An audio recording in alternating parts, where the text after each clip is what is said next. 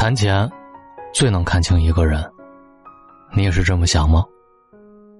前几天跟娟子一起出去吃饭，我们刚点完菜，隔壁桌已经吃好准备走人了。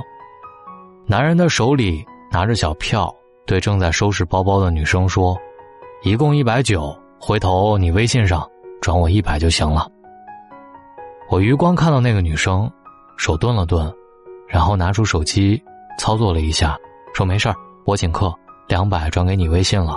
我有事儿，先走了。”那男的愣了一下，拿出自己的外套，也出了店门。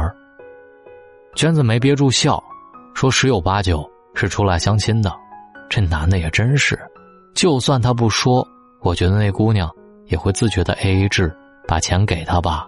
现在好了，肯定没办法后续交往了。我也忍不住吐槽，是挺奇葩的。不过这一顿饭看清一个男人，对姑娘来说也挺值的。毕竟，这还没在一起就想着占女方便宜，万一真的在一起了，指不定抠成什么样呢。娟子一边附和着，一边处理着微信的未读消息，然后，她抬起头跟我吐槽了另外一件，也跟钱挂钩的事儿。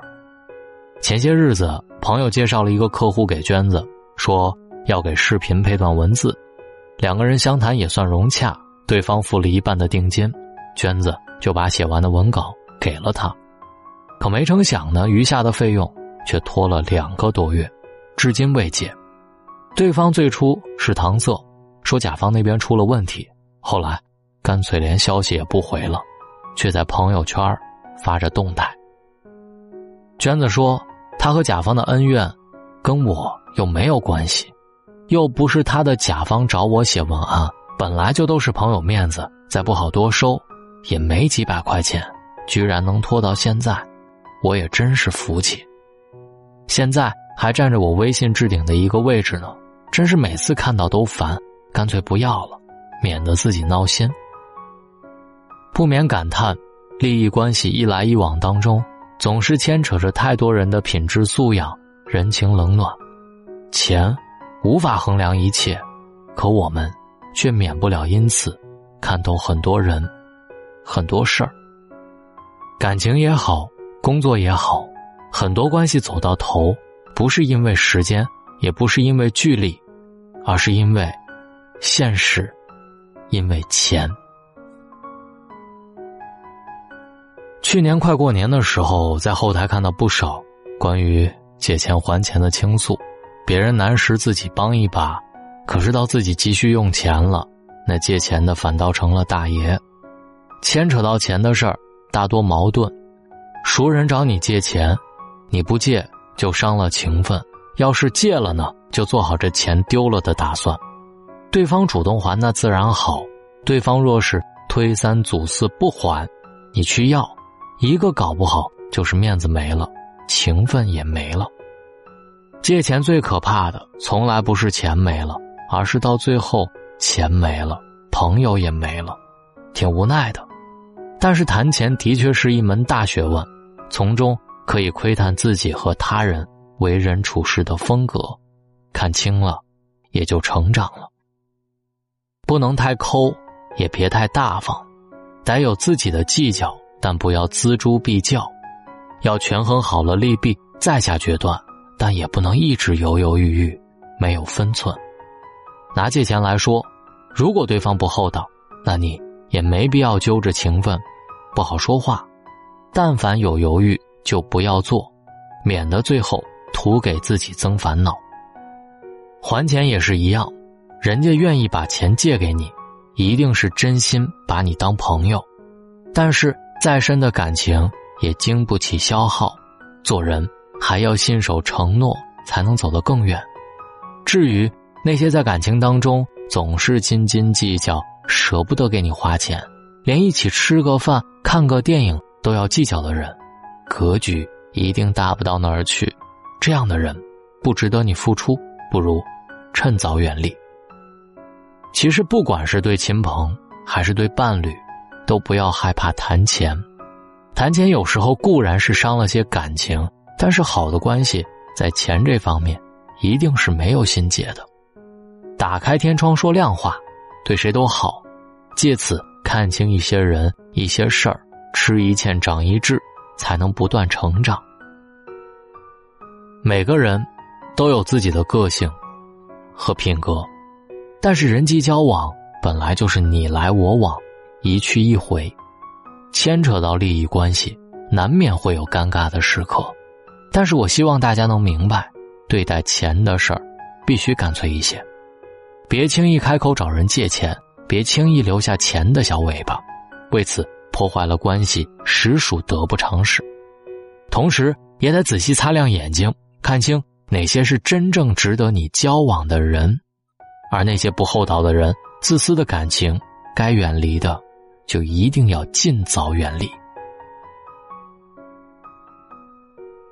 珍惜真感情，拒绝假交情，别为难自己，也别为难他人，你的生活也可以更舒畅和顺利。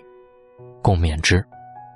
要告诉大家，一月十六号晚上，大龙的粉丝见面会就要开启了，希望大家来参加。在这里呢，希望跟大家面对面的交个朋友，也给大家准备了很多礼物作为回馈。感谢你们这一年的支持，找到大龙的方式：新浪微博找到大龙大声说，或者把你的微信打开，点开右上角的小加号，添加朋友，最下面的公众号搜索“大龙”这两个汉字，找到大龙之后，跟我成为好朋友，回复“粉丝会”三个字来报名，回复“粉丝会”，各位好梦，晚安。说这样下去。的让你心不甘，每天平平淡淡中不够浪漫。我早已经习惯听你不停的抱怨，你可知道我的心里多么乱？想我的承诺是否真的太遥远？你的爱情童话始终没上演，直到后来那一天。你说我真的没钱，爱情就要被你一刀分两段。你爱上我的人，还是爱上我的钱？我只想问问你心里面最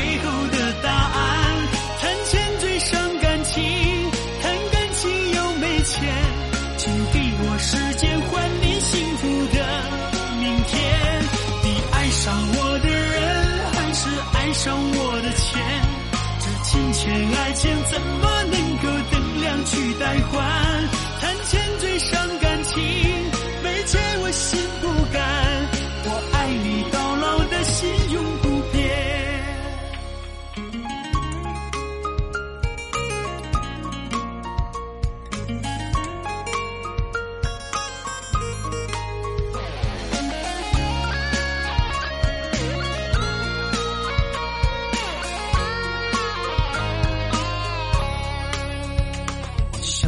的承诺是否真的太遥远？你的爱情童话始终没上演。直到后来那一天，你说我真的没钱，爱情就要被你一刀分两段。你爱上我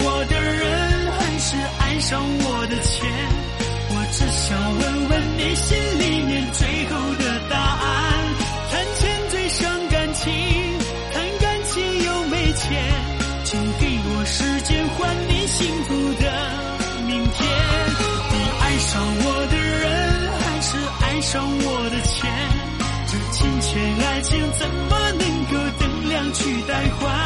谈钱最伤感情，没钱我心不甘。